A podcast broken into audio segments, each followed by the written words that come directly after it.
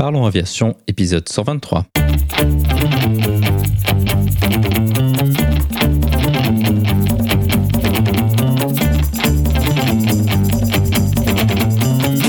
Parlons Aviation, le podcast qui parle de tout ce qui vole. Je m'appelle Antoine et aujourd'hui nous discutons de deux incidents ayant lieu sur des approches aux instruments avec un finissant à 6 pieds sol et l'autre dans les protections avec Loïc, Pascal et Rémi. Nous proposerons également non pas une mais deux vidéos de la semaine. Bienvenue à bord, j'espère que vous êtes confortablement installés. Parlons Aviation, épisode 123 est prêt au départ.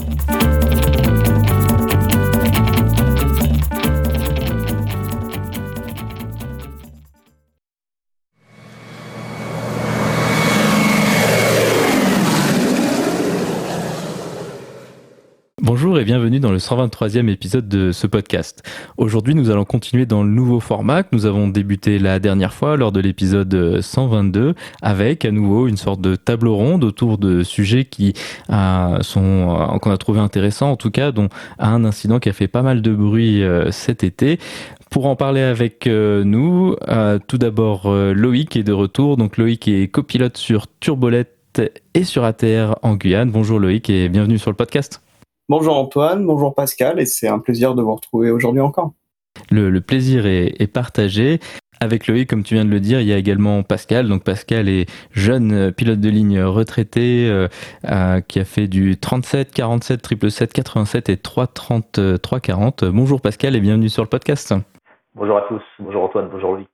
Aujourd'hui, ce qu'on propose de faire, c'est de faire un épisode qui est un petit peu dans la continuité de l'épisode 105 que nous avions fait, euh, enfin que j'avais fait euh, à, l'époque euh, avec Alexandre. Donc c'était un épisode qui est sorti environ une petite année, disons. Donc cet épisode devrait sortir mi-novembre et donc on l'avait fait, on l'avait fait début décembre 2021 avec Alexandre, où l'idée avait été de d'aller en détail et de faire une présentation assez générale sur qu'est-ce qu'une approche et à quoi ça sert, comment on peut le faire, quelles sont un peu les les, les manières de de, les voler, les instruments qui nous aident à, le faire. Donc ça, c'était ce premier épisode un peu générique, disons. Et aujourd'hui, ce qu'on se propose de faire, c'est euh, d'aller en détail sur deux incidents euh, qui ont eu lieu euh, ces quelques dernières années, afin de montrer bah, quelles sont les subtilités qu'il peut y avoir derrière tout ça et comment est-ce qu'on arrive à se retrouver dans des situations, pour utiliser un euphémisme, peu désirables, disons ça comme ça. Le premier incident que je vous propose de discuter, c'est un événement qui a eu lieu euh, en mai et dont le rapport euh, du BEA est sorti euh, cet été. Alors je sais plus exactement quand, mais juillet août quelque chose comme ça. Donc c'est un Airbus 320 qui a fait une approche à Roissy Charles de Gaulle. donc c'était un, une, compagnie charter qui exploite une sorte de wetlist pour Norwegian, un, truc comme ça. Et donc en fait ce qu'ils ont fait, c'est qu'ils ont fait une approche GPS. Donc on parle d'approche RNP et il y a eu une erreur de la part du contrôleur aérien qui n'a pas été relevée par les pilotes. Et cette erreur, c'est l'erreur de QNH. Donc euh, peut-être euh, on peut commencer par rappeler que le QNH, c'est ce qu'on appelle le calage altimétrique. Donc ça, va déterminer la référence de l'altimètre.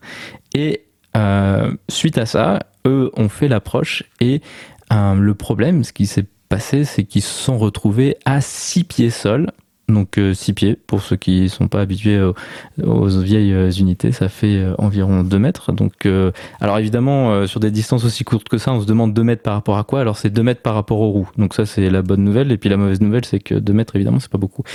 donc voilà ces approches, euh, qui sont des approches GPS, elles dépendent beaucoup euh, du, QNH et ce qui va se passer, c'est qu'on va se retrouver euh, sur un plan, c'est-à-dire la descente va se faire, au lieu d'être à une altitude donnée, on va se retrouver typiquement 300 pieds en dessous, mais le problème avec ça, c'est que nos instruments, ils vont être complètement faux.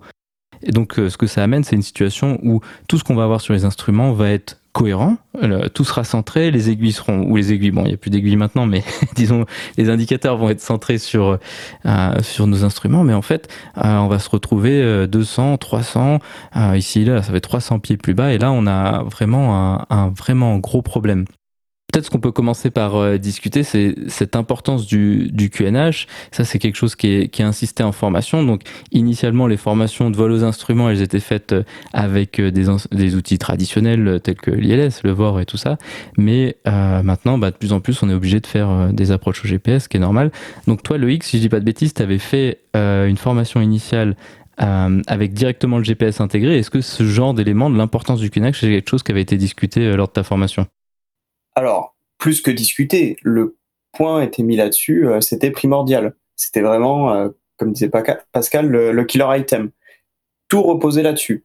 Parce que à partir du moment où tu es en IMC, ta référence altimétrique, bah, c'est ton QNH, et que tout ton plan de descente va être calé sur ce QNH-là. S'il est faux, eh ben, pour toi, dans ton avion, tu seras parfaitement stabilisé sur ton approche, à ton altitude, à ta distance euh, que tu voulais avoir. Mais dans la réalité, tu peux soit te retrouver bien plus bas ou bien plus haut. Donc, en début de formation, pendant la formation, à la fin de la formation, l'accent est toujours mis sur le QNH. Nous, tous nos briefings arrivés commençaient par la menace de l'approche, c'est le QNH. Est-ce qu'on l'a vérifié? Est-ce qu'on a eu la dernière bonne info du contrôleur? Est-ce qu'on l'a bien seté et cross-checké? Tout reposait là-dessus. Mais ça, c'était vraiment, euh, moi, c'est parce que voilà, j'ai fait un IFR PBN, donc, basé sur ces, ces approches GPS là euh, en formation de base. J'ai pas eu de transformation à faire dessus, à ajouter ça à ma qualification. Et donc, euh, sur la formation qui durait 40 heures de vol, j'ai fait au moins 20 heures d'IRPBN où l'accent était mis là-dessus tout le temps. Voilà, exactement. Ça, c'est quelque chose qui est intéressant à rappeler pour ceux qui sont intéressés pour faire une formation. Donc, historiquement, on faisait hum, des, disons, des approches conventionnelles, un peu de GPS, puis il y a eu une inscription dans la licence qui s'est faite plus tard. Donc, moi, ça a été mon cas, typiquement. Une fois en compagnie, il y a eu un simu à faire, puis une inscription dans la licence. Mais aujourd'hui, c'est obligé de faire. Alors, on dit de viser faire moitié-moitié, donc moitié d'approche conventionnelle et moitié d'approche GPS. Mais euh, la réalité aujourd'hui, en fait, c'est que c'est de plus en plus difficile de faire des approches conventionnelles en vrai dans l'avion. Et du coup on en fait de plus en plus euh, une large partie. On va faire beaucoup de conventionnels au simu parce que ça évidemment on a tous les moyens à notre disposition. Et puis euh, après quand on va faire de la réalité euh, on fait de plus en plus que pratiquement que du GPS en tout cas il y a, de moins en moins de, de terrains où on peut faire des approches conventionnelles. Il y en a enfin ça dépend des endroits un peu en France bien évidemment mais mais il y a beaucoup de, de balises qui ont simplement disparu. Ce qu'on peut peut-être dire c'est que pour juste préciser un petit peu c'est que le l'approche, quand on parle d'approche GPS actuellement, disons dans le, dans le terme générique, c'est le GPS nous sert à faire le guidage latéral. Et en fait, c'est toujours la référence altimétrique qui sert à faire le guidage vertical. Alors, il y a des approches maintenant qui utilisent la référence verticale du GPS. Ça demande beaucoup de beaucoup d'instrumentation à bord et, un certain nombre de contraintes, mais euh, donc c'est toujours l'altimètre qui sert de base pour la référence verticale. Et euh, on peut aussi dire peut-être pourquoi euh, il y a cette fameuse erreur. Elle fait euh, généralement dans les, dans les incidents qui se produisent, l'erreur elle est de 300 pieds. En fait, l'erreur est de 300 pieds parce que euh, l'erreur la plus commune qui est commise sur le QNH, c'est une erreur de 10 hectopascal. Par exemple, si le QNH est à 1000, eh ben, il arrive que on, reçoive ou qu'on entende ou qu'on perçoive que le QNH est à 1010 ou et on se trompe en de 10 millibars, et de 10 hectopascal ou 10 millibars, et ces 10 millibars, ça fait exactement 300 pieds. C'est pourquoi beaucoup d'incidents, quand on regarde les courbes, on s'aperçoit que les gens sont passés 300 pieds au-dessus ou 300 pieds en dessous de la trajectoire idéale de, de vol. Exactement, et ça c'est une erreur qui peut paraître un peu bête, mais qui en fait euh, dans la phraséologie aéronautique c'est quelque chose qui arrive quand même assez vite. Euh, typiquement, ben, un QNH, euh, en France on, dit 1010 et ce genre de choses, ça, on, on dit pas les, chiffres individuels, si je dis pas de bêtises, pas beaucoup d'expérience en phraséologie française, mais par exemple en, anglais c'est 1001 et puis 1010 ou quelque chose comme ça. la confusion elle va quand même assez vite quand c'est le 10 millième chiffre qu'on dit de, de la journée, donc c'est effectivement quelque chose qui un peu assez vite posé problème. Et donc en, en, général, ce qui se passe, c'est que les compagnies vont mettre en place euh, des solutions, que ce soit des procédures ou des moyens techniques, mais généralement dans ce cas-là, euh, ça va être plutôt des procédures pour être sûr que cette information qui est vitale, soit bien prise en compte par, par les pilotes. toi, chez Air France, Pascal, vous aviez quoi comme solution procédurale ou technique pour être sûr que cette erreur, ou en tout cas essayer de la, détecter le plus vite possible?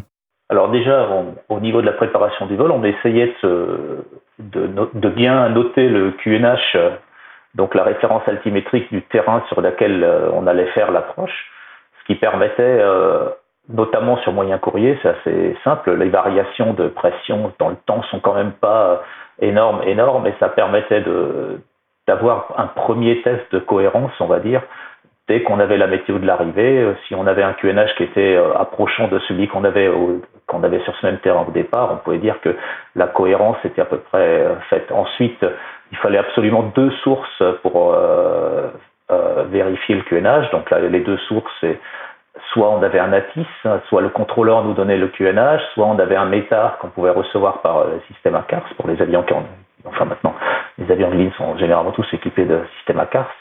Et, euh, et donc, ça nous permettait d'avoir deux sources différentes de QNH et dernier point, avant de commencer ce type d'approche, il était impératif d'avoir une confirmation du QNH par le contrôleur. Donc soit le contrôleur la donnait, soit euh, il fallait la demander si le contrôleur la donnait pas. Naturellement, le, point qui suivant dans les procédures, c'est euh, que l'affichage soit fait correctement à bord, c'est-à-dire qu'on ait bien fait euh, l'affichage ensemble, qu'on l'ait vérifié et qu'on ait fait qu'on ait et qu'on ait revérifié généralement avec une checklist une checklist derrière. Je peux dire d'ailleurs que dans l'incident dont, on parle, là, il y a aussi eu des confusions parce qu'il y a eu des, il y a aussi eu des problèmes avec la, euh, le contrôleur, le contrôle aérien qui s'est aussi un petit peu emmêlé les pinceaux dans le QNH ou qui n'a pas vu que, qui noté que les pilotes reprenaient mal le QNH qui leur était donné. Donc il y a tout cet aspect-là qui entre également jouer un aspect communication sur le QNH. Exactement. Euh, toi, Loïc, sur Turbolette, euh, ces approches au GPS, est-ce que c'est quelque chose que vous faites de manière fréquente? Et puis, euh, aussi, la dernière fois qu'on avait discuté, tu décrivais le fait que vous alliez dans des terrains au milieu de nulle part. Est-ce que vous avez même cette référence altimétrique qu'on est en train d'expliquer, qu'elle est super importante Vous l'avez ou pas d'ailleurs? Alors, nous, il y a deux choses. Déjà, l'avion est entièrement équipé pour le faire, on est formé.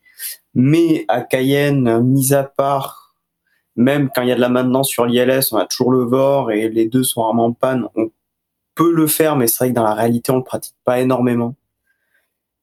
Ensuite, nous, c'est vrai que les variations euh, altimétriques à Cayenne, si c'est pas 1013, c'est 1012, et si c'est pas 1012, c'est 1014. Donc, on sait qu'on a une perte de cette conscience de la situation dessus, et au SIMU, c'est pour ça qu'on s'entraîne avec des décalages altimétriques très importants pour justement euh, avoir de nouveau cette, cette notion. Donc, lorsqu'on va en commune, c'est vrai que euh, la, différence altimétrique ne joue pas beaucoup. Et au-delà de ça, euh, je sais que c'était en projet actuellement. Je sais pas trop où ça en est. J'ai pas l'impression que ça avance. Mais de nous mettre des approches AirNav en commune, pour l'instant, nous on n'a rien. On reste sur de l'approche à vue. C'est envisageable. Euh, mais mais pour l'instant, ce n'est qu'à l'état de projet. Et même si c'est le cas, c'est vrai que nous, ce problème-là de QNH, bon, c'est vrai qu'on y est moins sensible et qu'on perd vite l'habitude de, par notre, euh, notre zone géographique. Ah, ça c'est super intéressant. Je savais pas qu'il y avait des endroits où, où, le, finalement la pression atmosphérique elle variait peu. C'est, lié au fait que c'est sur les tropiques, c'est, ça l'idée? Euh, Alors exactement, je saurais pas te dire. Faudrait que je me renseigne plus, mais c'est vrai pour te donner un exemple, le plus bas que j'ai vu ou que mes, mes commandes de bord m'ont rapporté ici, c'est 1006. Et le plus haut, ça devait être 1000, 1018, 1019. Mais c'est jamais, ça a jamais excédé ça. Et encore, quand c'est arrivé, c'était vraiment exceptionnel. Moi, le plus bas que j'ai vu, c'est 1010, par exemple, en un an et demi. Ouais, c'est lié aux tropiques. Par exemple, quand on allait en Afrique, on savait aussi que dès qu'on allait sur au niveau des tropiques, on savait que le QNH, il devait être aux alentours de 1013. Donc euh, voilà. Et que si nous passait 1023, euh, il fallait peut-être se poser des questions, ou si nous passait 993 également. Euh. Ou 1003. Ah ok, alors ça c'est ça c'est intéressant, je connaissais pas du tout. Euh, L'autre point que tu mentionnais, Pascal, par rapport à, la communication avec le contrôleur, c'est vrai que c'est euh, il y a cette vérification. Alors je sais pas si tous les auditeurs en, sont conscients, mais euh, quand on écoute des bandes de, de, communication avec le contrôle aérien, il y a toujours les pilotes qui répètent et les pilotes répètent non seulement pour être sûr que voilà on soit bien compris, mais que surtout pour que les contrôleurs puissent réécouter. C'est vrai que que parfois, à force de donner des chiffres, ce qu'on fait en permanence avec les, fréquences euh, qui ont maintenant euh, de plus en plus de, chiffres différents avec l'introduction des, nouvelles fréquences qui datent de maintenant il y a quelques années, c'est ça devient vite, euh, enfin on a vite plein l'esprit, plein de cerveau, des, chiffres dans tous les sens. Je pense aussi ton, le, ce que tu te souviens de, des communications avec le contrôle sur la fin de, ta carrière, toi Pascal? Oui, oui, il y a, toujours ce, risque que on comprenne mal. Il y a aussi, il y a aussi la barrière de la langue parfois. Hein, les chiffres euh, sont pas tous dits de la même manière. Et je, pense que euh, il y a notamment dans les dans les dans les difficultés de compréhension, il y a ce que tu mentionnais tout à l'heure, tout ce qui comprend des 0 et des 1 euh, les uns à la file des autres, c'est très facile de, de, se mélanger entre 1 0 1 0 1 0 0 1 1 0 1 1 enfin je crois même qu'il faudrait peut-être rechercher, mais il m'est venu une, je pense que la FAA avait fait tout un truc sur les confusions, non pas sur les QNH à ce moment-là, mais sur les niveaux de vol entre les niveaux 100 et 110. C'est les deux niveaux où il y avait le plus d'erreurs de, de, compréhension de la part des pilotes. Donc ça fait aussi partie des, des, choses auxquelles il faut faire, euh, il faut prêter attention. Et les contrôleurs, ils sont comme les pilotes, hein, ils sont faillibles. Ça veut dire que euh, parfois ils n'entendent pas que ils ont donné un chiffre, euh, ils n'entendent pas que le pilote s'est trompé, ou alors eux-mêmes se sont trompés en donnant un chiffre parce que parce que pareil, ils n'arrêtent pas de donner des chiffres à longueur de journée et que bah, l'erreur elle, elle, elle peut arriver. Donc ce que je vous propose, c'est qu'on fasse une petite pause pour euh, introduire euh, Rémi. Donc Rémi vient juste de nous rejoindre. Eh ben bonjour tout le monde, bonjour Pascal, Loïc, Antoine. Salut Rémi. Salut Rémi. Désolé de vous rejoindre aussi tard.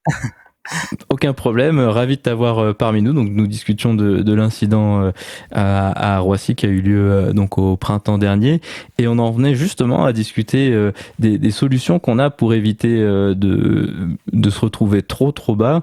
Et donc c'est un facteur qui a également beaucoup joué dans, dans cette approche et qui a rendu finalement les choses un peu plus graves. C'est tout ce qui est les systèmes, donc on appelle ça du GPWS. Il y a des versions modernes qui s'appellent les GPWS, donc GPWS pour Ground Proximity Warning System, donc système d'avertissement de proximité avec le sol.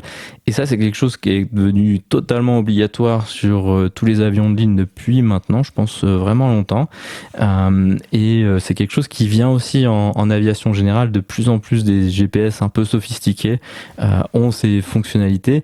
Et donc c'est un système relativement basique en, dans ses versions initiales qui va utiliser euh, la hauteur. Donc en fait euh, pas tellement l'altimètre euh, enfin ça dépend un peu comment il, est conçu mais euh, en général on utilise le radio altimètre donc qui va mesurer la hauteur des roues avec le sol et puis il va ensuite donner des alertes en disant on est trop bas caution terrain c'est ce genre de too low gear too low flaps. Et ça c'est des alertes que normalement on entend presque jamais enfin sauf au simulateur quand on fait des exercices mais c'est ces alertes qui sont là pour éviter, euh, pour nous sortir euh, d'une situation euh, dont on ne serait pas rendu compte et qui deviendrait vraiment très critique. toi, tu as toujours connu les systèmes GPWS, même sur les 737, comment dire, originales, les, 100, 200, Pascal? Je suppose qu'elle est pour moi cette question. en fait, j'ai en fait j'ai assisté à la mise en place des premiers GPWS sur 737-200. Donc quand je suis arrivé, ce système n'existait pas euh, et il a dû être mis en place euh, euh, en fin des années 90, donc je dirais 97, 98 par là. Et donc les, les, les avions ont été équipés.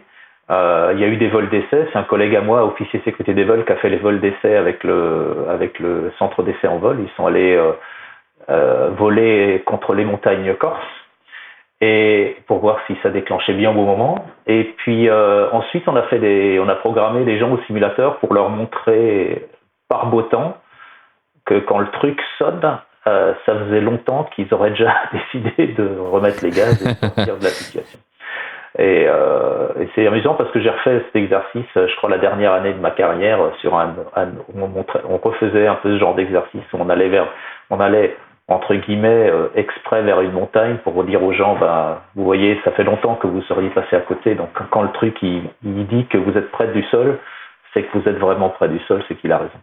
Et donc les premiers systèmes étaient très, comment dire, relativement rustiques et euh, déclenchaient euh, quand même parfois, notamment dans certaines conditions d'approche, se déclenchaient de façon euh, comment dire, euh, on parlait tout à l'heure d'approche euh, un peu hors, hors enregistrement, d'approche un petit peu rapide ou d'approche, et donc ces systèmes-là avaient tendance à se déclencher. Donc les gens ont perdu un, ont perdu un peu confiance au début, mais ça c'est le système fonctionnait quand même correctement. Il faut savoir que les seuils de déclenchement, quand on les regarde à froid assis à un bureau, on se dit quand même que les seuils de déclenchement sont quand même très très élevés. Hein.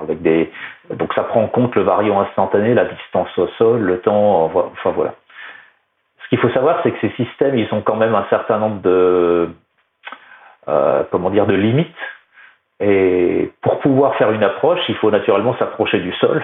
Donc il faut qu'à un moment, le système ne dise pas que, attention, il y a le sol qui approche. Et donc il y a un certain nombre de, de, d'endroits où le système ne va pas forcément se, déclencher. Et euh, quand l'avion est à vitesse stabilisée, avec une vitesse de descente lente, et qu'il euh, s'approche quand même de la planète un petit peu n'importe où, euh, configuré pour l'atterrissage, ben, ces premiers systèmes ne se déclenchaient pas parce qu'ils considéraient qu'on allait se poser.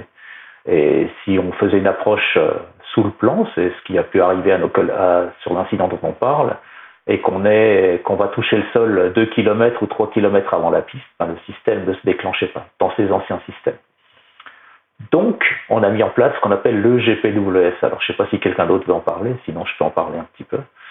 Euh, donc, le GPWS, ça, le E, c'est pour enhance, donc c'est pour améliorer. Et ce système-là va se servir d'une base de données GPS avec l'ensemble des obstacles de toute la planète, ou au moins de, on va dire, du, de, l'endroit où l'avion est censé euh, voler.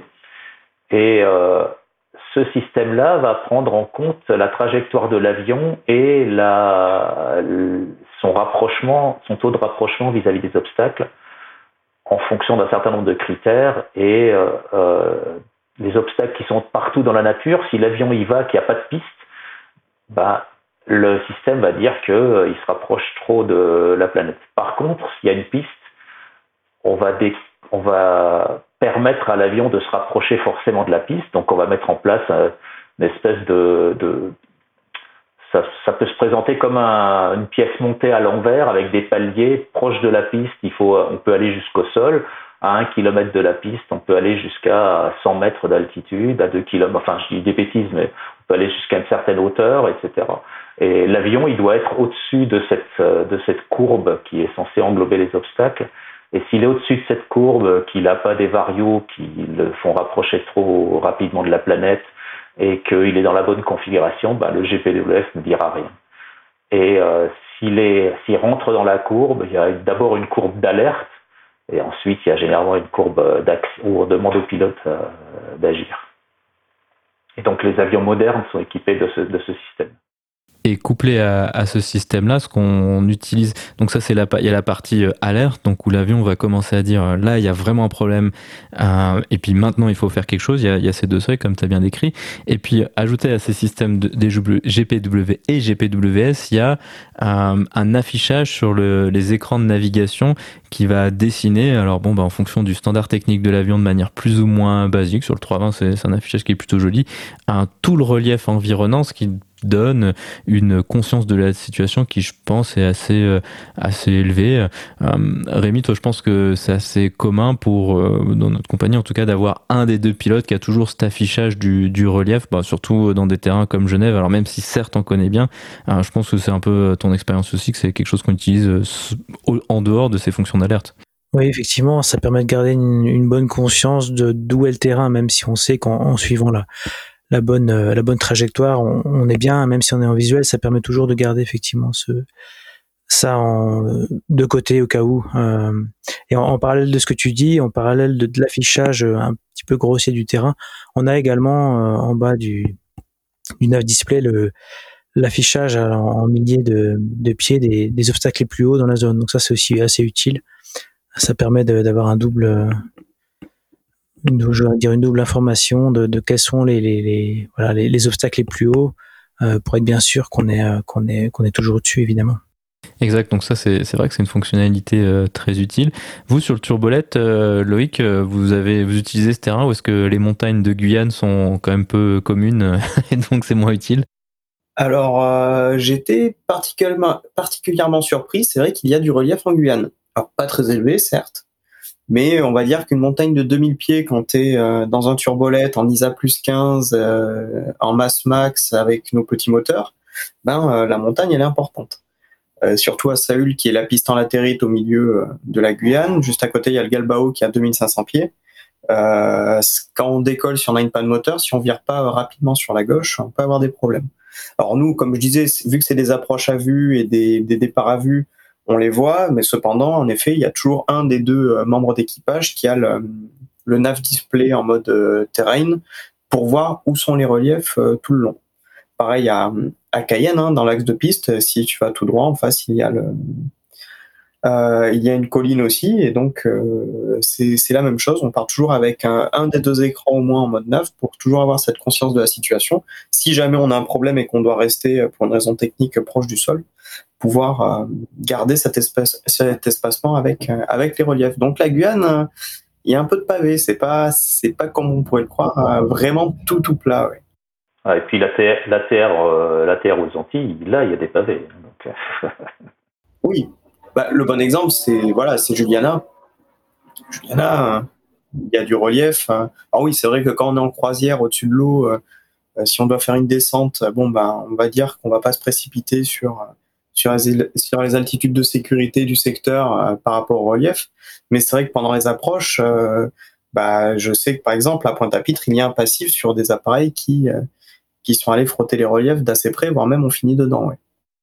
On peut aussi dire que si jamais, en fait, les, les, les navigation display modernes, je, enfin, je suppose que c'est la même, je sais pas si ça existe depuis le début, mais si on oublie d'afficher le terrain, à partir du moment où il y a une alerte, euh, on aura l'affichage qui se mettra automatiquement euh, sur, le, sur les écrans.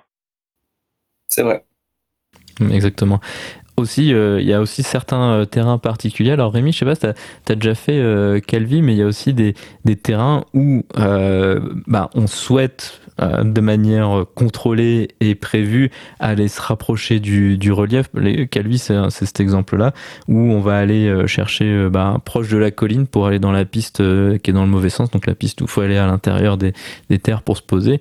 Et ça aussi, c'est une procédure particulière où on fait très attention parce que on est plus si on accepte de si on, si on se dit qu'on accepte euh, l'alerte alors euh, il y a le risque de se rapprocher toi t'as déjà fait euh, Calvi sur le réseau Rémi?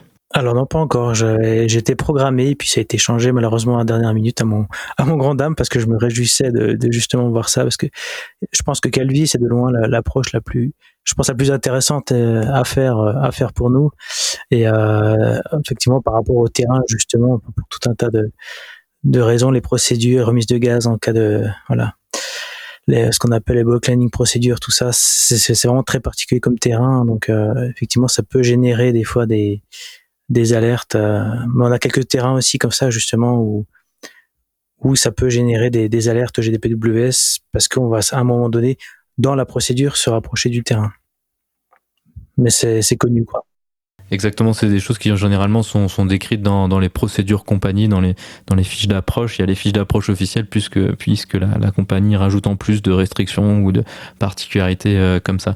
Donc si on revient un peu euh, vers l'incident, euh, en, en l'occurrence du, du 320 à Roissy, là on est dans le cas assez piégeux où euh, ce qui va se passer, c'est qu'en fait, ce système-là, euh, comme le décrivait très bien Pascal, va voir que l'avion était proche de la piste, et donc, euh, dans le cas de, de l'incident, ils sont quand même retrouvés six pieds sol, sans que le système à bord de l'avion ne se déclenche. Et oui, parce que euh, il devait se trouver dans les paliers. Euh, donc, tu as donné des, des, valeurs pour avoir une ordre d'idée. Effectivement, c'est pas des choses qui sont décrites très précises parce que c'est un peu parce qu'il y en aurait beaucoup, mais c'est clair que quand on est proche de la piste, là, ils étaient à 0,8 nautique, donc 0,8 nautique ça fait un kilomètre euh, à peu près.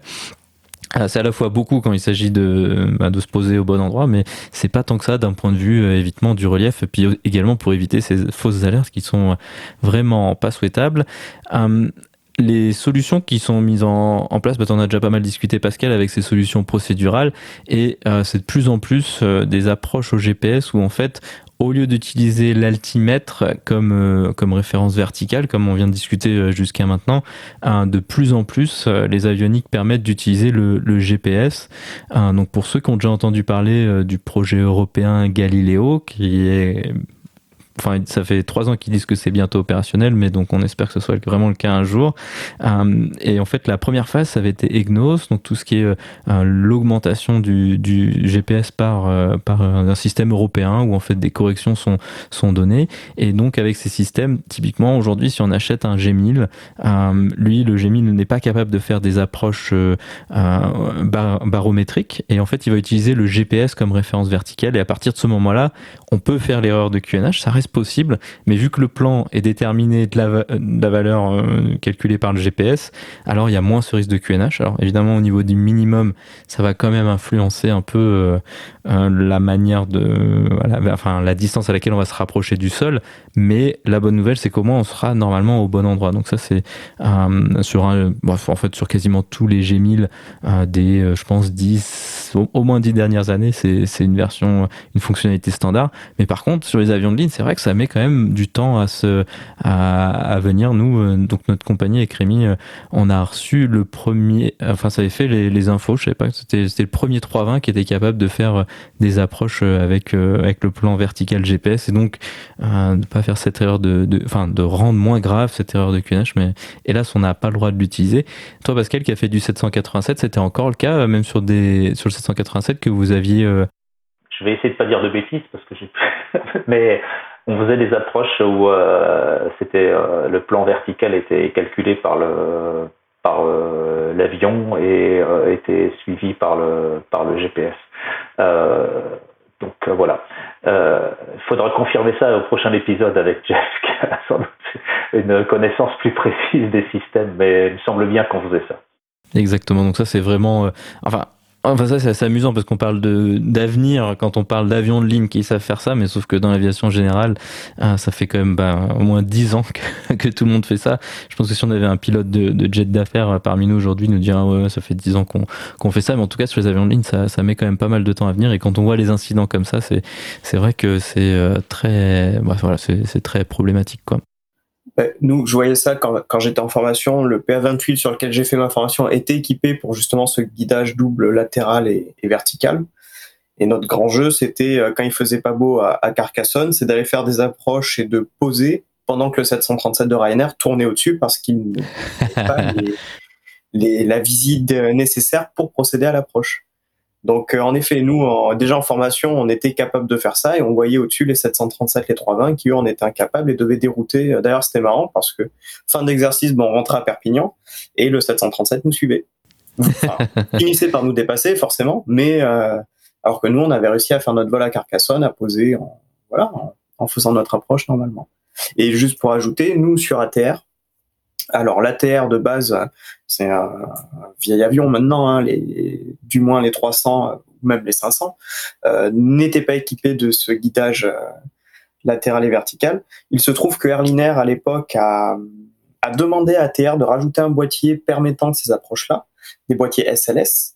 Et donc, euh, je me suis retrouvé chez Chalère avec les avions qu'ils avaient récupérés d'Airlinair. Et donc, nous étions capables de faire ces doubles approches grâce à ce boîtier qui avait été monté sur les ATR d'Airliner. Donc ça pouvait être monté en option, c'était à moindre coût parce que bah, tu n'avais pas à refabriquer tout un avion ou à changer tous les systèmes, c'est juste un système embarqué qu'on rajoutait à l'avion en option.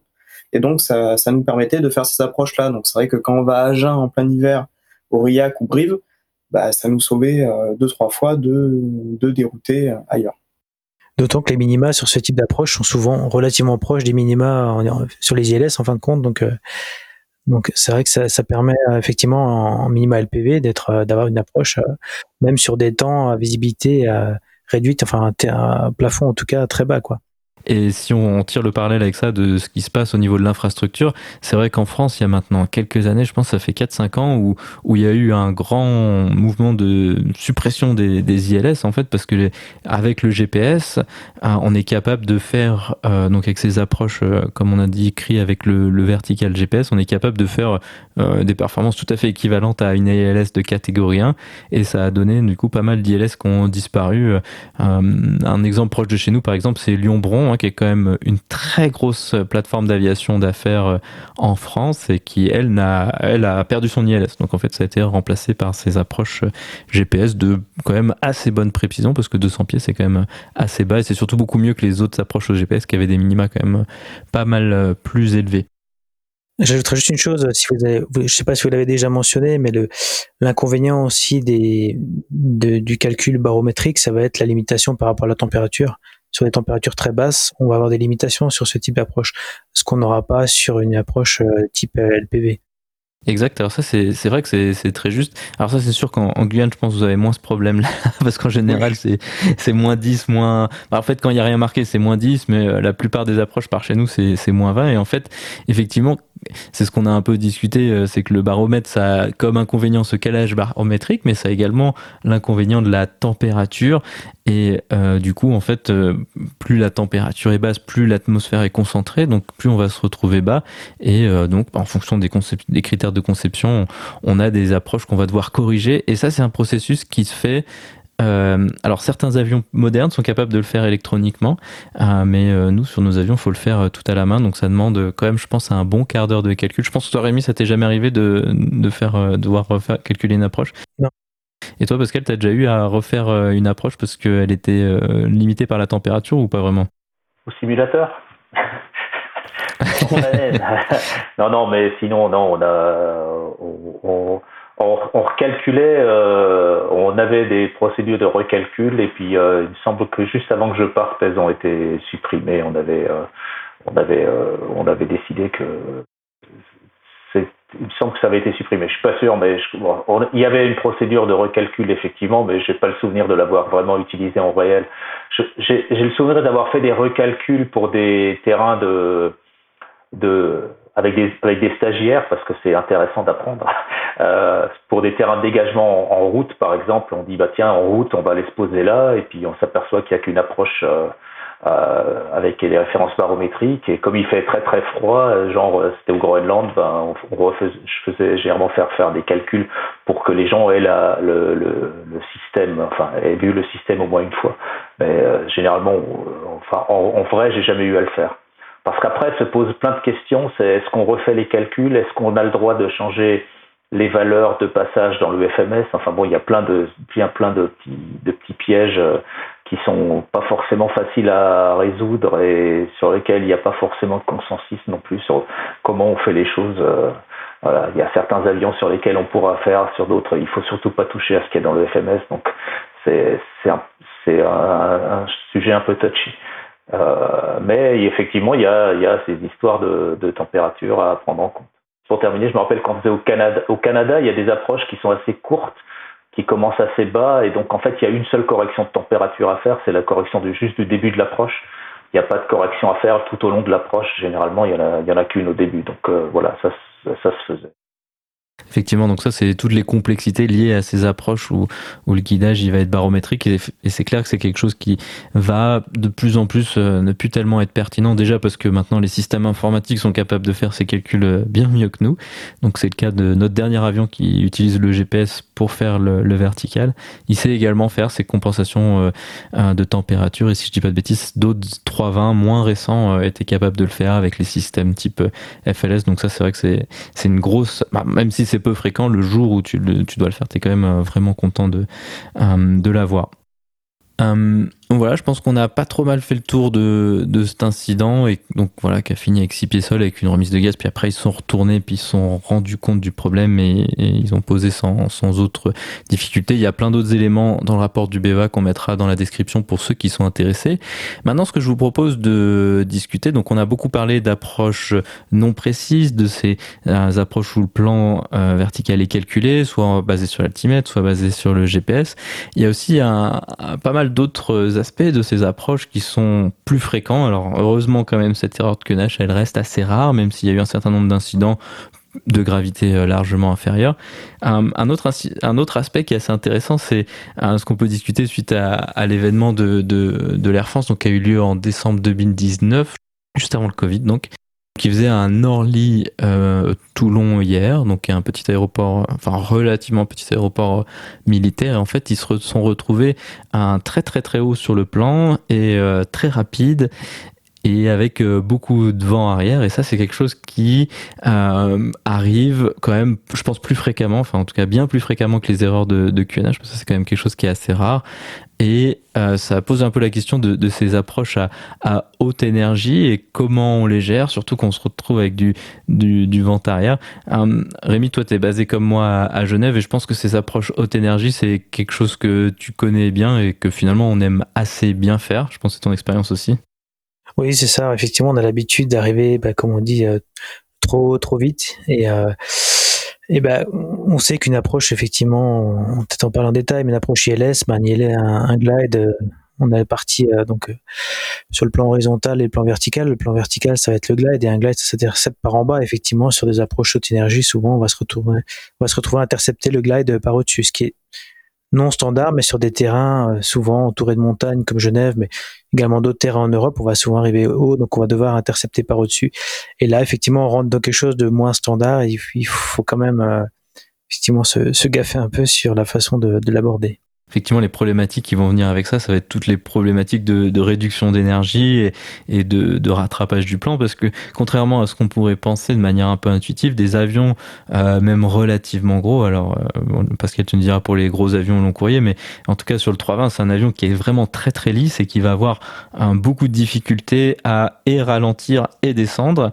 Et vu que si on a beaucoup d'énergie, il faut faire les deux parce qu'il faut bien aller se poser sur la piste plus ralentir pour pouvoir un peu sortir les volets et puis créer plus de je pense que c'est la problématique euh, qu'on rencontre vraiment, bah, pas tous les jours, mais presque tous les jours au boulot euh, sur le 320. Euh, Rémi, je pense que c'est ton expérience. Oui, effectivement, oui. Hmm. Donc, dans tous les cas, l'énergie, on a deux façons de la perdre en réduisant la vitesse.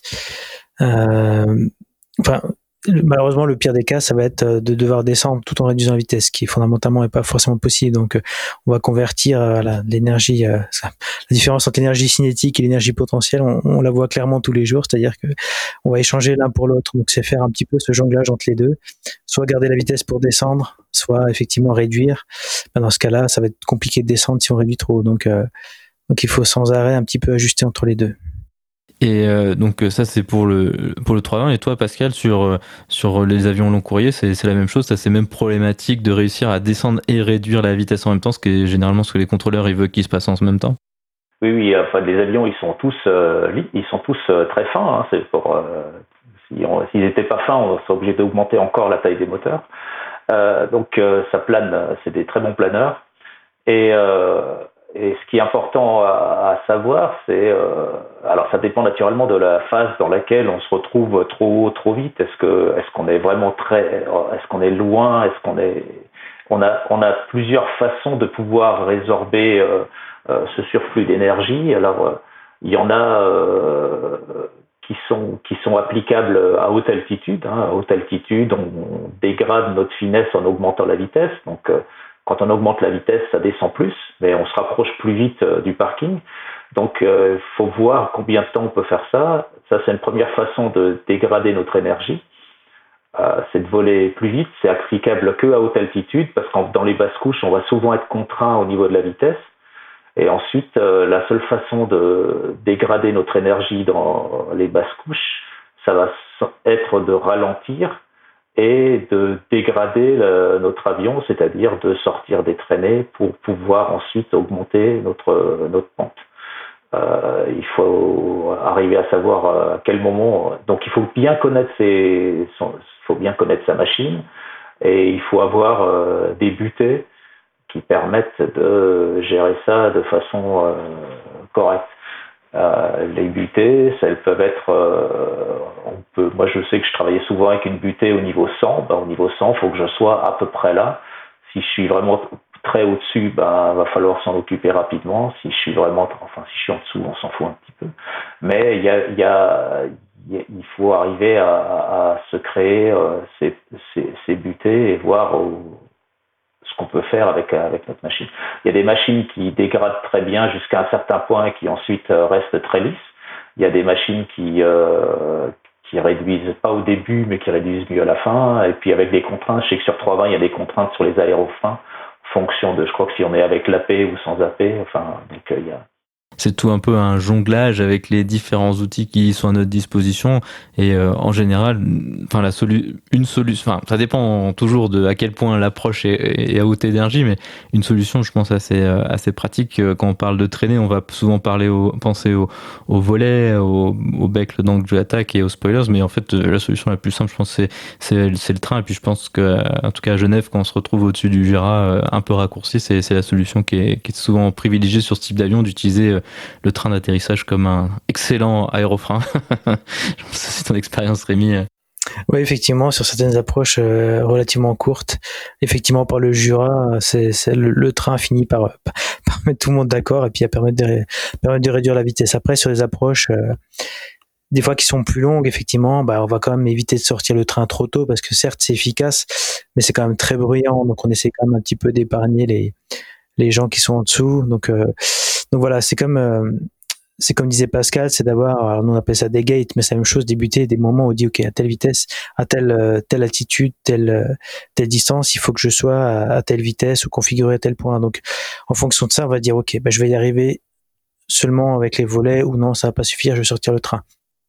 Et c'est aussi pour ça qu'on est deux, parce que des fois, bah, celui qui vole, bah, des fois, ça demande beaucoup d'énergie. Donc, le fait d'être deux, bah, ça permet aussi de, bah de, de, suggérer euh, pourquoi pas de, de, de, prendre les volets ou prendre le train. Et puis euh, on y arrive. Et, je dirais une difficulté qu'on peut avoir aussi sur ce type d'approche souvent euh, c'est qu'on n'a pas nécessairement on va dire le la vision du, du contrôleur. C'est-à-dire on sait pas réellement à quel moment le contrôleur va, va nous tourner en, en finale ou non donc donc faut être prêt finalement des fois bah, à changer son plan parce que ah ben finalement il va nous passer entre deux, deux avions et puis il faut toujours être capable de rebondir et puis voilà, d'adapter les solutions, effectivement, en gardant évidemment ces gates, va dire à tel point, dans tous les cas, il faut que j'ai sorti mon train, à tel point, dans tous les cas, il faut que je sois configuré. Et ça, ça permet justement d'éviter de se retrouver dans des situations euh, parfois difficilement récupérables où il faut bah, tout simplement remettre les gaz, on recommence et puis, euh, et puis on, on aura appris, euh, on aura appris quelque chose.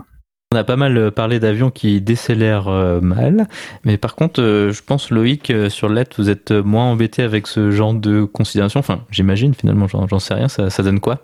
Alors, sur LED comme sur ATR, d'ailleurs, c'est la même chose, même les, les turbopropulseurs en règle générale. c'est vrai que nous, les traînées, donc en effet, on a le train, on a les volets, mais on a surtout nos hélices. Et nos hélices, à partir du moment où les passe en plein petit pas et que ça accroche le plus à l'air, on, on dit on fait du surplace. Euh, c'est voilà, c'est même à masse max. Euh, je veux perdre 50 nœuds en une minute, je peux les perdre, même pas en 40 secondes. Donc, c'est vrai qu'on est un peu moins sensible à ces problèmes-là du réacteur euh, grâce à nos, nos, moteurs et même sans les passer en plein petit pas, juste en passant plein réduit, la vitesse décroît rapidement surtout sur le LED qui lui est plutôt exceptionnel pour ça, pour décroître en vitesse. Euh, le piège, c'est que du coup, si on veut en récupérer, il faut vraiment euh, l'anticiper euh, un peu et pas hésiter à remettre de la puissance. Mais c'est vrai que ces problèmes-là, nous, en turbopropulseur, on y est moins sensible. Moi, j'ai vu des, des descentes à très forte pente en masse max, plein réduit en lice, donc train rentré, volet rentré, on réussissait à du moins pas gagner de vitesse alors qu'on devait être à 2500 pieds minutes en descente. On était aux alentours de 160 nœuds. Donc voilà, nous on est moins sensible, c'est vrai, à, ce genre de problématique. 2500 pieds minutes euh, sur un 320 euh, si t'as pas le train enfin à des vitesses d'approche euh, si t'as pas le train et les volets je pense t'oublies ça, ça fonctionnera jamais. Enfin déjà en fait même déjà à moins que ça ouais c'est intéressant parce que même déjà à moins de ça à, 8 900 pieds minutes s'il y a pas le train il, va accélérer et, ouais bah sauf que c'est l'approche normale en fait. Donc en fait sur une approche normale s'il y a un petit peu plus de pente ou quoi il va accélérer quasiment tout tout de suite et et ça ça va assez vite vite.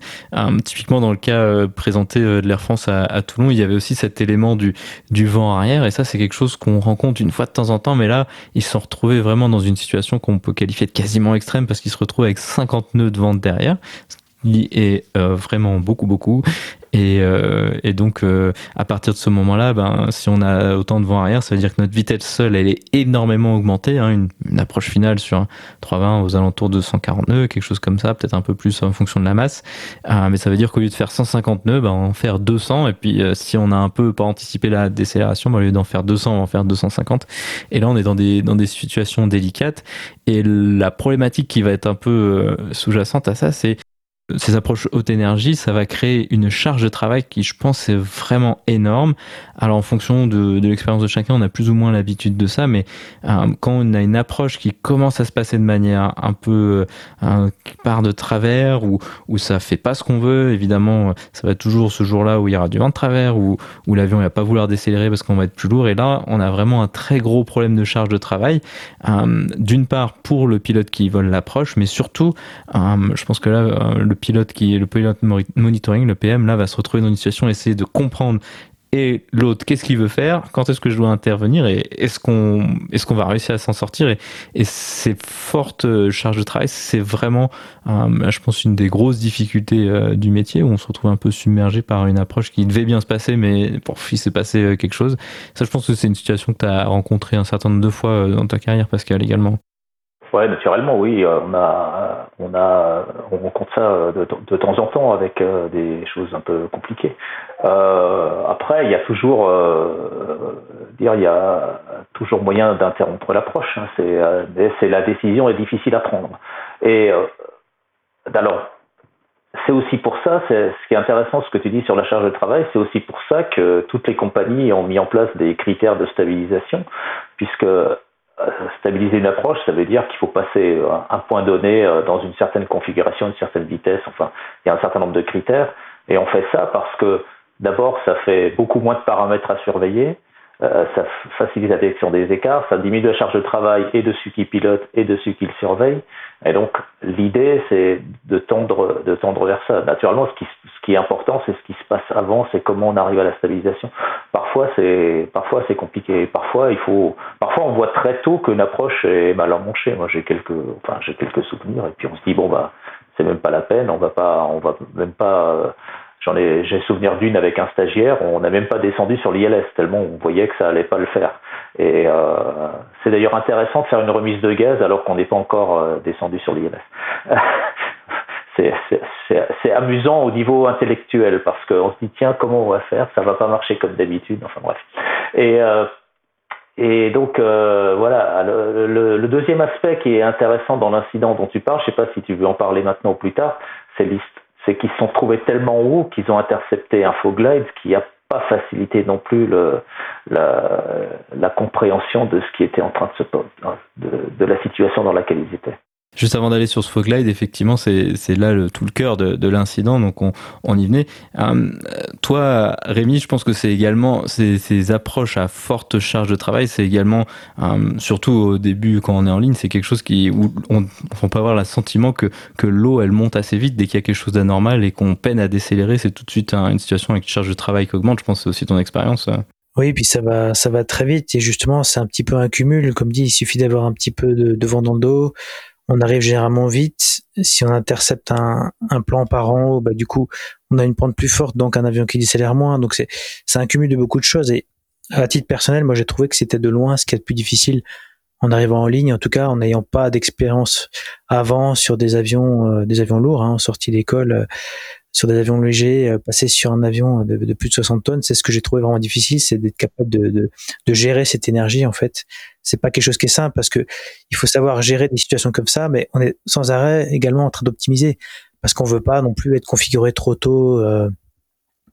Euh, non plus parce qu'on essaie voilà d'optimiser en termes de consommation, on veut pas faire trop de bruit, donc on est sans arrêt à essayer de faire un compromis justement entre l'optimisation et puis le, gérer les situations voilà pour pour ne pas aller non plus trop loin pour être pour avoir ces, ces critères de, de stabilité que, mentionnait Pascal. Donc euh, non clairement je pense que c'est c'est pas quelque chose qui est simple. Et puis on des fois on pense avoir compris euh, on pense avoir compris euh, comment ça fonctionne. Et puis on, peut encore se faire avoir parce que bah, voilà, toutes les situations sont différentes. Et, euh, et ouais, je pense qu'on apprend vraiment tout le temps. Donc euh, c'est c'est pas quelque chose de facile, mais c'est quelque chose en tout cas d'intéressant à voir. Oui. Vous, par exemple, Loïc, vous êtes dans un environnement assez différent où finalement vous n'avez pas de contrôleur aérien. Euh, le prendre approche, ben, je sais pas s'il y a des, des, des, lumières papilles en commune, ce genre de choses. Comment est-ce que vous, vous gérez cet aspect les, les critères de stabilité, c'est euh, comment ça fonctionne quand on est dans, dans la brousse, euh, tel que ce que toi tu fais? Alors nous, euh, c'est de l'approche à vue. Il n'y a pas de papilles pour plusieurs raisons, euh, comme le fait qu'il n'y a pas de balisage sur nos pistes. Euh, voilà, on n'a pas de papy, donc c'est tout à, à vue. Hein. Nous, nos critères de stabilisation, on fait en sorte de stabiliser à 500 pieds en finale, au moins en tant que sur trajectoire et, configuration. Euh, c'est des fois compliqué parce que bah, on a la frontière avec le Suriname, donc on peut pas forcément la franchir parce que faudrait que ce soit spécifié au plan de vol. Donc, euh, bah, on, vise une stabilisation à 300 pieds. Mais euh, c'est vrai que nous en commune, on n'a aucune aide mis à part euh, nos yeux, donc c'est vraiment de la de l'approche à vue comme en aéroclub sur des pistes euh, non non équipées. Donc pour nous, ça reste très très basique de ce point de vue-là. Après, c'est surtout nous des, contraintes météo qui peuvent rendre nos approches un peu plus compliquées où ben on n'a pas de contrôleur, donc même s'il y a des c'est voilà, c'est comme euh, comme en VFR en DR 400, c'est qu'on regarde la manche à air et des fois, bah, la manche à air te dit quelque chose, sauf qu'en final, tu n'auras pas ce que tu veux. Et c'est là où euh, nous, on peut euh, se rendre dans des approches avec des surcharges de travail soudaines qu'on n'a pas vu venir, avec du, du cisaillement de vent, vent tournant, voire même des fois, au sol, la, la, manche à air est en berne et on a 20 nœuds arrière parce qu'il y a un grain derrière qui nous pousse qu'on n'avait pas identifié ou alors que on pensait que justement la, distance était euh, plus que correcte pour ne pas avoir à prendre en compte euh, le danger. Donc je pense que bah, la règle d'or, c'est comme disait Pascal ou, Rémi, c'est que bah, une approche, tu peux toujours l'interrompre, c'est l'interrompre avant que cette surcharge de travail te, te mette vraiment sous l'eau euh, et, et, que tu commences à grignoter tes marges de sécurité. Donc euh, nous, ça, ça nous arrive hein, quand la météo ne le permet pas. Encore une fois, on en approche à vue. Donc euh, pour peu que le grain soit un peu trop fort et qu'on perde les références visuelles, on, repart. Mais c'est vrai que sinon, euh, voilà, c'est surtout la météo qui va nous nous engranger notre notre difficulté de stabilisation sur sur l'approche. Je peux juste rajouter un petit truc. Il y a y a y a y a y a d'autres il y a des aspects qui sont qui qui sont également dans ce type d'approche. Il y a il y a la fatigue. Hein, euh, quand on est fatigué, on pédale un peu moins vite. Donc euh, voilà. Et puis un deuxième aspect, c'est qu'il y a des il y a des terrains qui sont propices euh, aux approches euh, un peu compliquées, on va dire ça comme ça. Euh, voilà. Par exemple, moi j'ai, enfin, moi j'ai, je suis allé plein de fois à San Francisco. C'est un terrain où on savait que bah, le contrôleur, il, si tu lui disais pas que tu voulais faire une finale de dynautique, euh, il te faisait faire un peu n'importe quoi. Donc enfin voilà, il y avait des, il y a des, il y a, il y a, y a des terrains qui sont plus propices à ce qu'on fasse des que les approches soient rapides ou que on, on, pousse on pousse un peu au crime parfois. Voilà, c'est un peu enfin c'est un peu fort ce que je dis, mais on, on, on facilite pas toujours la tâche de gens qui, qui peut-être connaissent pas le coin ou sont pas ont pas l'habitude de, venir dans ces endroits-là. Hmm. C'est vrai, et j'ajouterais que justement, des fois, je pense que c'est bien aussi, euh, des fois, on a tendance à l'oublier parce qu'on on aime un peu les, les, défis aussi, mais des fois, faut, je pense, être capable de dire, bah non, là, l'interception est trop courte, on aimerait quelques nautiques en plus. Parce que je pense que sinon, on peut vite facilement se, se faire avoir, on va dire, le, le contrôleur, bah lui, finalement, il, il, va avoir sa vision, mais il n'y a pas forcément, il n'est pas dans l'avion, donc il ne sait pas forcément comment on va, on va gérer ça. Donc, des fois, être capable de dire, bah non, moi, pour moi, c'est trop court, et puis on, on manque quelques nautiques, ou où on fait un petit à 360 et puis euh, parce que voilà nous on peut des fois savoir que ça va être compliqué donc être capable de l'accepter de dire ok bah là on va pas on va pas on va pas justement cesser de pousser au crime et puis on va on va juste demander bah, de, faire les choses un petit peu plus calmement je pense que c'est c'est pas simple mais c'est important d'être capable des fois de le faire je pense par exemple, pour donner un exemple, on va aux Antilles, euh, on va aux Antilles régulièrement en triple 7. Je suis allé plein de fois. On fait assez régulièrement des approches à vue. Bah, sur un triple 7, euh, être stabilisé à 1000, alors qu'on a le droit de descendre à 500 pieds en approche à vue, enfin bref, mais être stabilisé à 1000 pieds après 8 heures de vol euh, en approche à vue, c'est bien aussi. Ça, ça, ça, ça, prend rien à personne, ça fait perdre 32 secondes et demie et on est sûr d'être d'être tranquille sur l'approche. Ouais, comme sur le régional où tu en es à ta, sixième approche de la journée, voire même aux Antilles, enfin en Guyane, on peut monter à huit approches par jour. Voilà, c'est pareil. Rajouter une marge, c'est pas interdit. Puis derrière tout ça, il y a aussi tous les aspects de, de vraiment de facteurs humains où, où, initialement on aura fait un plan et puis évidemment c'est un plan qu'on va considérer qui était bon et puis de se rendre compte que, euh, bah, que nos calculs ils, ils, ont raté pour une raison euh, X ou Y. Euh, des fois dans notre contrôle, dans le sens où nos calculs ils étaient un petit peu trop optimistes pour les conditions du jour ou pour notre condition de, de, de, fatigue. Hein. Des fois, des fois c'est ça. Franchement, tu fais un calcul, tu ça va le faire et puis, puis plus tu t'approches, plus tu te rends compte que non, ça, ça, ça va pas le faire. Ça c'est un, un, un effort psychologique qui est assez euh, conséquent et qui demande à être fait à deux. Et euh, c'est là où s'il y a un, autre collègue qui est peut-être plus réveillé, euh, qui a mieux dormi la veille que nous et qui est capable de dire euh, t'es sûr que ça passe souvent c'est comme ça un peu que ça, se passe et puis puis si le collègue il dit t'es sûr que ça passe là doit y avoir une petite lumière qui s'allume et qui dit Jusqu'à maintenant, oui, mais maintenant que tu me poses la question. toi, tu as été commandant, Pascal, je pense que ça se passe souvent comme ça. Eh, non, mais je sais bien. Moi, ce que, ce que j'aime beaucoup, euh, quand on, faisait, on, était, on était en équipage renforcé, j'aimais bien que ce soit celui du milieu qui dise euh, Vous pourriez peut-être sortir le train. Donc ça, c'était bien. Donc tu dis, ah, ça y est, il suit, et il a vu qu'on était dans notre tunnel et il essaie de nous sortir. Donc c'est parfait. Ça m'est arrivé deux, trois fois et c'était à chaque fois très bien. Mais effectivement, on voit ce que tu disais, l'effet de la fatigue après une journée, on, on, le voit clairement et on peut, on peut mesurer à quel point on, on va être beaucoup plus lent dans nos réflexions, dans nos, dans nos gestes. Euh, c'est pas simple à identifier, quoi. Et souvent, quand on est deux aussi, euh, en, jaugeant un petit peu la réaction de l'autre, à dire bah, qu'est-ce que tu penses si on a une, une approche plus courte, si, si on nous propose une approche visuelle, qu'est-ce que tu en penses? Et en fonction de ça, ça permet aussi un peu de jauger, de dire ok, non, on va la faire parce qu'on est deux bien réveillés ou non, peut-être qu'il y en a un des deux qui, est un peu plus fatigué, donc on va, on va faire une ILS standard et puis on va pas on va pas essayer de, d'optimiser, de, raccourcir aujourd'hui. C'est, important d'en prendre, euh, effectivement, de prendre ça en compte, je pense. Et, c'est beaucoup plus difficile à, faire que ça peut paraître. C'est vrai qu'on a l'habitude de faire, surtout si on a l'habitude de faire ces approches, on le fait toujours comme ça, ça passe, puis le jour où ça passe pas, ben c'est évidemment important de le, reconnaître, et puis c'est pour ça que les critères de, stabilité sont là, exactement comme euh, ce que tu disais Pascal. Um, donc si on revient un peu à, l'incident en, question, il se retrouve dans une approche un peu haute énergie avec tous les facteurs qu'on a discuté, avec um, un plan qui est vraiment extrêmement haut et euh, donc ils sont en, en, IMC, donc ils sont dans les nuages, qui changent aussi beaucoup. Là, on a parlé de tous ces aspects de charge de travail. Un autre aspect, ça va être ah, si on voit tout le relief environnement, bah, c'est environnant, bah, ça demande extrêmement peu de capacité de travail pour se positionner, pour se rendre compte où est le relief, pour où on est par rapport à la piste. Mais à partir du moment où on est dans les nuages, euh, en termes de charge de travail, ça n'a plus rien à voir parce qu'on va devoir utiliser les autres outils, comme on a discuté euh, auparavant, les GPWS. On va devoir commencer à réfléchir à quelle distance on est. Ça change beaucoup de choses. Et donc là, il se retrouve en fait un niveau de, saturation en termes de charge de travail qui est, est vraiment immense. Hein. Pour s'en rendre compte, je vous invite à regarder la, vidéo issue des, enregistreurs de vol où euh, en fait l'avion fait un palier et l'équipage ne s'en rend pas compte. Donc ça donne, je pense, une idée d'à quel point euh, ils ont pu être saturés, ce qui serait arrivé à à peu près tout le monde, je pense, dans ce cas-là, parce que ben, tout, tout est venu extrêmement vite avec le arrière. Et donc, ils se retrouvent dans une situation où l'avion fait un palier relativement proche de la piste. Et donc, L'ILS, a plusieurs faisceaux électroniques, comme, euh, comme ce qu'on a déjà mentionné.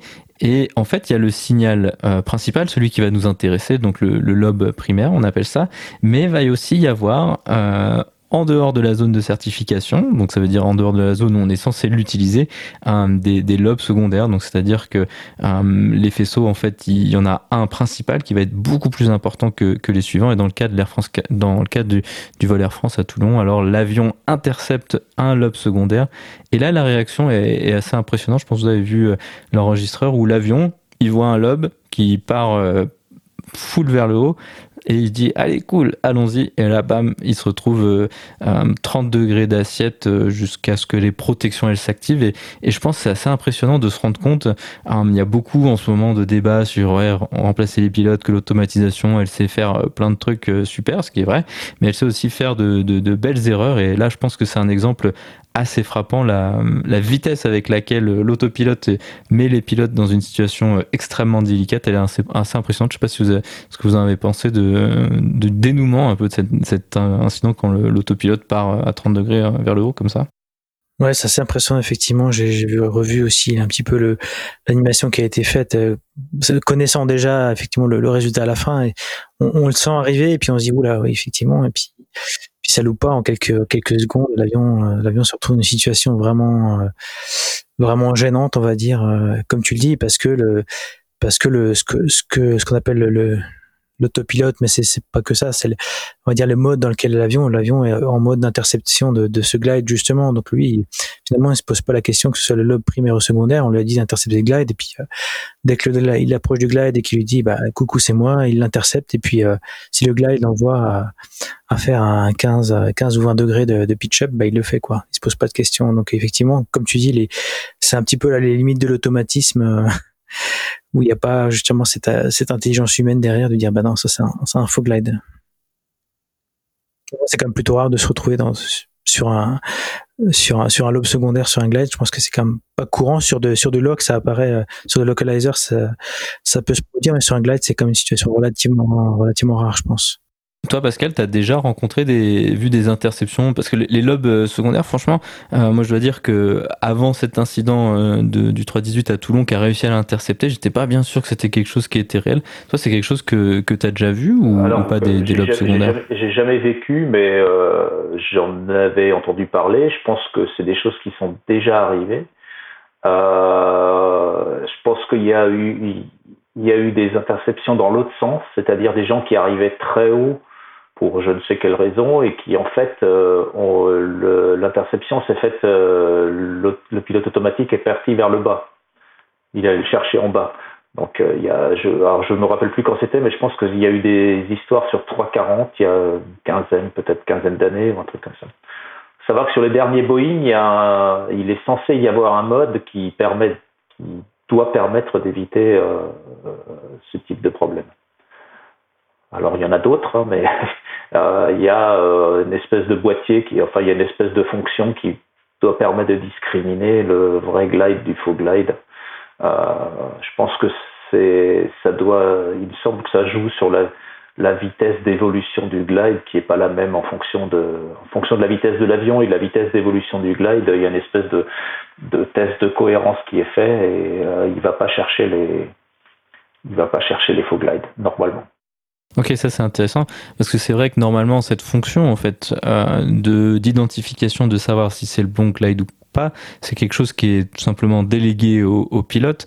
Il faut savoir qu'en plus de ces faisceaux électroniques verticaux et horizontaux, va y avoir quasiment tout le temps, euh, va y avoir un DME, donc un équipement qui va nous donner la distance euh, à la piste et donc on va pouvoir voir bah, si on l'intercepte euh, ce, glide à une distance qui est deux fois ou trois fois trop courte, ou enfin quelque chose qui qui est pas juste, euh, ça ça va être une vérification de cohérence qui est assez basique, parce suffit de regarder la distance, c'est quelque chose qui est marqué sur les cartes et puis on peut être sûr de savoir si c'est le bon glide ou pas. Historiquement, il y avait peut-être un peu moins de CDME, il y avait tout ce qui étaient les, marqueurs euh, radiofréquences qui permettaient de faire euh, sensiblement la même chose. Euh, en tout cas, un d'entre eux qui était pour savoir si on était sur, le, bon faisceau tout simplement ou pas, parce que ça peut avoir des, des conséquences qui sont très dangereuses. là, dans le cas présent, ce qui est intéressant de voir, c'est qu'il y a une activation de quasiment toutes les protections de, de l'Airbus avec donc les protections en tout cas en basse vitesse parce qu'une une assiette aussi, euh, élevée, euh, ça, c'est quelque chose qui va créer des problèmes de basse vitesse très rapidement. 30 degrés, c'est vraiment énorme. Et euh, donc, si vous regardez la vidéo, on voit bien donc la vitesse, elle décroît et il va y avoir se passer un certain nombre de choses. Déjà, l'avion va rabaisser le nez de l'avion les, lorsque les protections s'activent et l'avion va aussi activer la poussée maximale. Donc, c'est ce qui s'appelle l'alpha floor sur l'Airbus. Donc, il va y avoir deux choses qui vont se produire en même temps selon le taux de décélération, mais dans un premier temps, normalement, il remet des gaz et ensuite il va baisser le nez de l'avion de sorte à, redonner de, de, l'énergie avec, avec ces protections qui sont assez, qui étaient assez novatrices en tout cas sur, sur le 320. C'était vraiment la grosse innovation Airbus de, de ce point de vue-là. Sur Boeing, il y avait des fonctionnalités différentes. Il me semble qu'on en avait un peu parlé sur l'accident de, de l'Asiana. Ça, ça fonctionne de manière similaire à l'Airbus, Pascal? euh, non, il y a, y a des fonctions qui sont, euh, qui sont euh, différentes. Il y a, en fait, il y a des fonctions de protection basse vitesse qui sont liées à l'automanette d'abord, qui va, qui va se réveiller, qui va mettre de la poussée, sauf dans le fameux cas où ça s'est pas réveillé à cause de la Ensuite, il y a des fonctions sur les commandes de vol qui vont euh, empêcher le pilote de, qui vont par exemple l'empêcher de trimer en dessous d'une certaine vitesse, donc on ne pourra pas continuer à trimer.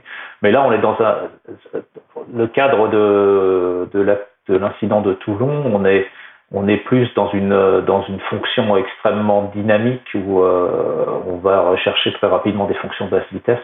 Euh, sur Boeing, euh, il y aurait il y aurait pas forcément ce type de protection. Euh, après, le, le, quand on quand la vitesse diminue, euh, l'automanette va chercher à maintenir la vitesse minimum de, on va dire, pour simplifier, un 3 de VS.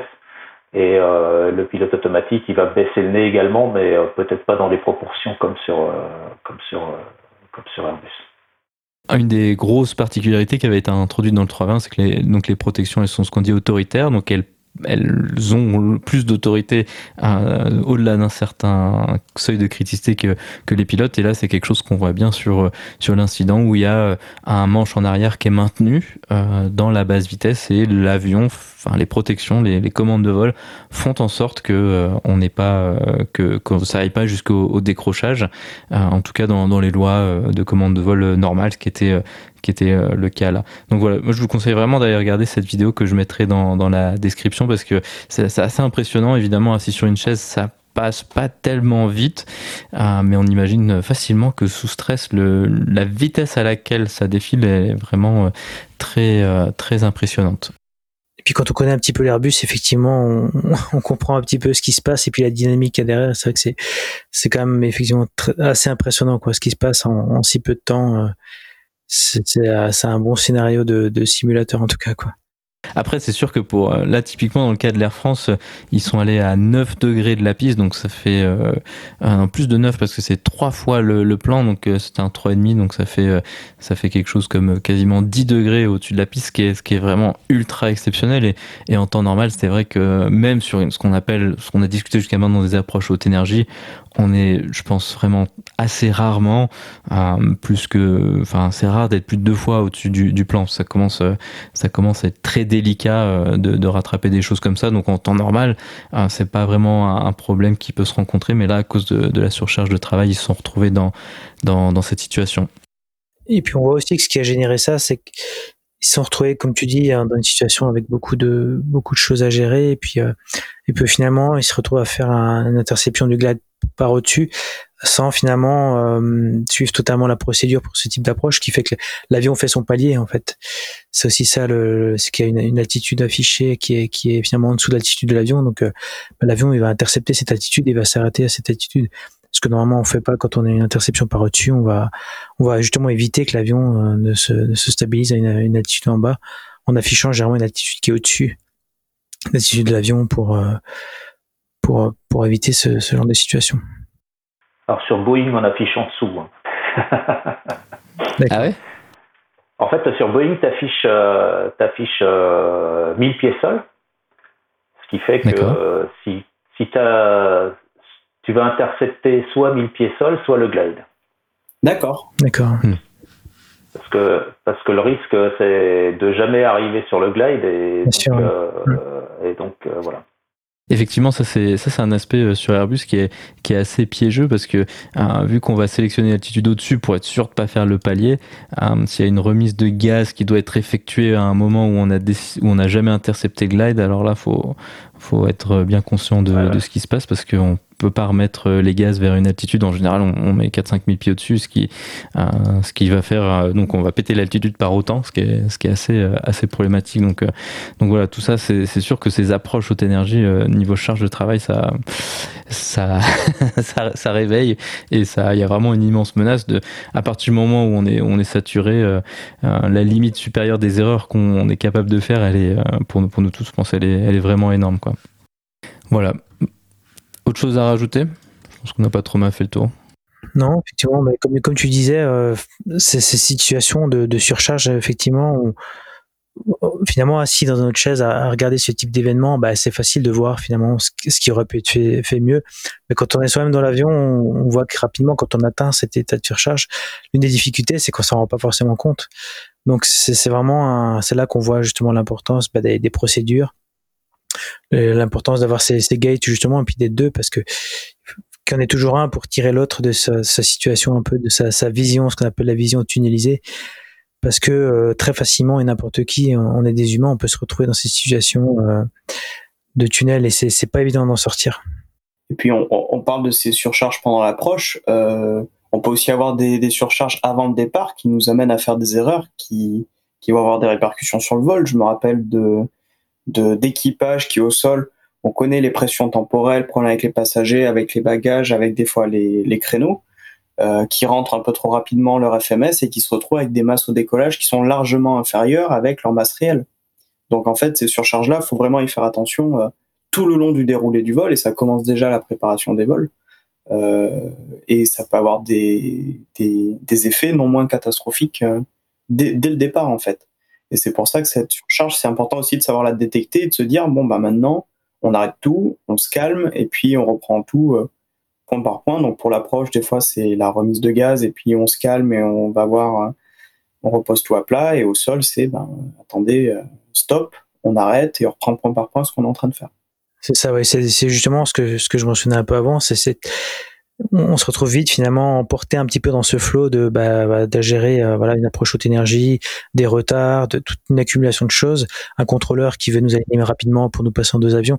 Il faut justement être capable de dire à un moment donné ok là c'est trop, maintenant on prend deux minutes, on souffle un coup, on demande quelques nautiques en plus, ou alors on attend, on, rediscute un peu, est-ce qu'on a tout bien fait, être capable d'avoir cette démarche volontariste, de dire ok là il y a eu beaucoup de choses, on se remet juste, on discute pour être sûr qu'on soit toujours au même euh, au même niveau, que tous les deux soient au même niveau de, on va dire de, réactivité, qu'il n'y en ait pas un qui soit derrière l'autre, euh, qui soit un peu perdu. Donc, euh, je pense que des fois, il faut vraiment cette démarche volontariste, d'être capable de dire, ok là, maintenant, nous on a un peu cette expression qui, est pas mal, qui est slow the flow, c'est-à-dire on, ralentit, on identifie quand il y a beaucoup de choses. à un moment donné, on dit juste stop. S'il faut partir en retard, on partira en retard d'une ou deux minutes. Mais on s'assure d'avoir bien tout fait parce que on, on, peut vite embarquer dans tout ça parce qu'on a un créneau, on veut avoir le créneau, puis on est en retard, et puis et, malheureusement des fois on, est la variable d'ajustement et c'est à nous justement en dernière cours de dire là c'est trop maintenant. Euh, on est en charge du vol. Maintenant, on dit qu'il y, a eu beaucoup de choses. On prend le temps, on, on s'assure de ne pas de pas se laisser emporter dans ce flot-là, quoi. Ça, je pense que c'est vraiment important de. C'est tout l'intérêt aussi du briefing, justement, de, de dire ok, euh, est-ce que tu vois des, nous on en parle justement en parlant des menaces et ça c'est souvent une menace, c'est qu'on a une longue journée, il y a beaucoup de choses. C'est dire ok ben voilà maintenant on est on est on est bien fatigué, euh, on a risque d'avoir une approche haute énergie, est-ce qu'on est prêt à la faire ou non? Et puis au moins on, voilà on sait que euh, qu'on a décidé aujourd'hui de, ralentir un peu ou qu'on est qu'on est capable, on est suffisamment réveillé pour euh, pour continuer à aller vite euh, comme avant donc Ouais, c'est ça, c'est ce travail Je trouve tout le tout l'intérêt et le, la richesse du travail en équipe, finalement, quoi. C'est vrai qu'on n'a pas mentionné euh, le sol, mais c'est vrai qu'en général, c'est plutôt euh, au sol qu'on se fait surcharger parce que hein, ce qu'il faut voir, c'est que le, cockpit, euh, on, peut facilement avoir l'impression que c'est un peu un moulin parfois au sol avec les différents intervenants au sol, la personne de cabine, les passagers, le ravitailleur, enfin tout le monde. C'est vrai que c'est vrai que en général, plutôt ça, le temps, plutôt ça, se produit au, sol.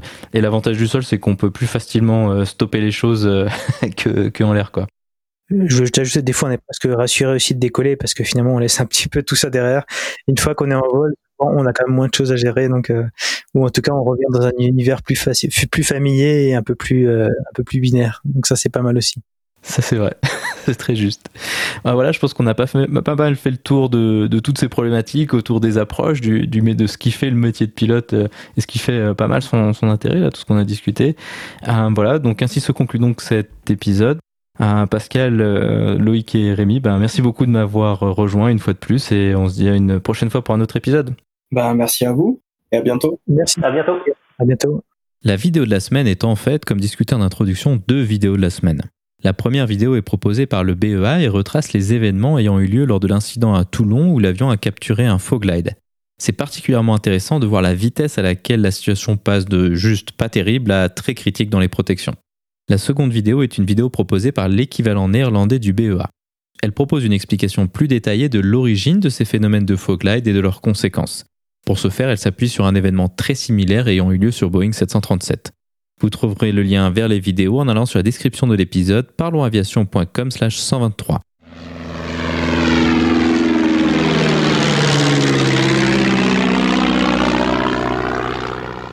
Ainsi se conclut donc le 123e épisode de ce podcast. J'espère que cette analyse d'incident vous a plu.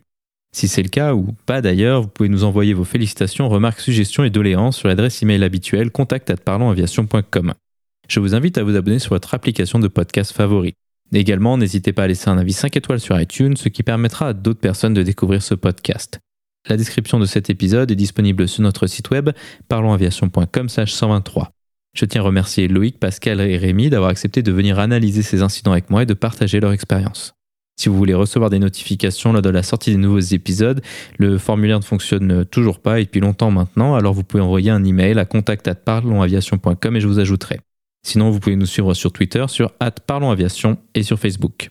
En vous souhaitant des vols nombreux, je vous remercie d'avoir écouté ce 123e épisode de Parlons Aviation.